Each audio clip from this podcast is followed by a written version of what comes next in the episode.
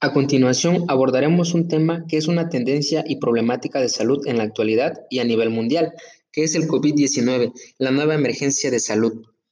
Los coronavirus se encuentran ampliamente distribuidos e infectan humanos, mamíferos y aves.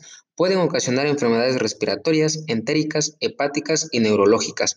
Se denominan coronavirus por la apariencia que dan bajo el microscopio electrónico parecido a una corona. Las características es que son virus envueltos diámetro aproximado de 125 nanómetros, genoma ARN de cadena simple, sentido positivo, se considera el genoma más grande de los virus ARN con un tamaño de 26 a 32 kilobases. Codifica cuatro proteínas estructurales que incluyen glicoproteína espiga, envoltura, membrana y nucleocápside, y otras 16 proteínas no estructurales que participan en la transcripción y replicación viral como es la helicasa y la ARN polimerasa dependiente de ARN. A finales de diciembre de 2019, en la ciudad de Wuhan, China, se reportaron una serie de casos que cumplían criterios para neumonía de etiología desconocida de características graves. El 31 de diciembre se inició la investigación epidemiológica y como primera medida de control, el 1 de enero de 2020 se indicó el cierre del mercado al público. La OMS el 30 de enero declaró a la infección por NCOV 2019 una emergencia internacional de salud pública. El 11 de febrero, el nombre de la enfermedad cambió oficialmente a COVID-19, coronavirus disease. El nombre del virus, posterior al análisis genómico de las secuencias, es SARS-CoV-2.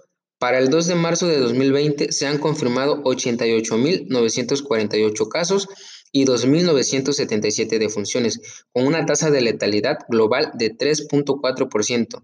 La epidemia se ha propagado a 64 países y el riesgo a nivel global es muy alto. El espectro clínico en los pacientes infectados por SARS-CoV-2 es amplio. Incluye desde casos asintomáticos hasta neumonías graves e incluso la muerte. Se sabe que el mecanismo de transmisión es mediante gotas respiratorias y contacto cercano. La transmisión fecal-oral también ha sido sugerida y recientemente se ha propuesto un mecanismo de transmisión vertical. El periodo de incubación varía de 2 a 21 días, con mayor frecuencia entre 3 y 7 días presentándose síntomas como fiebre, tos seca, disnea, mialgias y fatiga. Menos frecuente confusión, cefalea, dolor faringio, rinorrea, dolor abdominal, diarrea, náuseas y vómitos. Los estudios de laboratorio muestran leucocitos en valores normales o bajos, linfopenia, elevación de enzimas hepáticas y elevación de enzimas musculares. Radiografías de tórax muestran afección intersticial más notable en el pulmón periférico. Tomografías se define mejor la afección pulmonar con imágenes en vidrio despulido y áreas de consolidación segmentarias en ambos pulmones. Aunque un estudio de imagen normal no descarta la infección y hasta el momento se desconoce las secuelas imagenológicas a largo plazo. El diagnóstico se realiza mediante la prueba RT-PCR, que es la reacción en cadena de la polimerasa con transcriptasa inversa, de muestras respiratorias que incluyen hisopado orofaringio, nasofaringio, esputo, lavado broncoalveolar y, aspirados traqueales.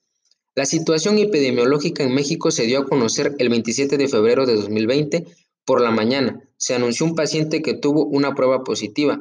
Este hombre acudió a consulta al Instituto Nacional de Enfermedades Respiratorias, INER.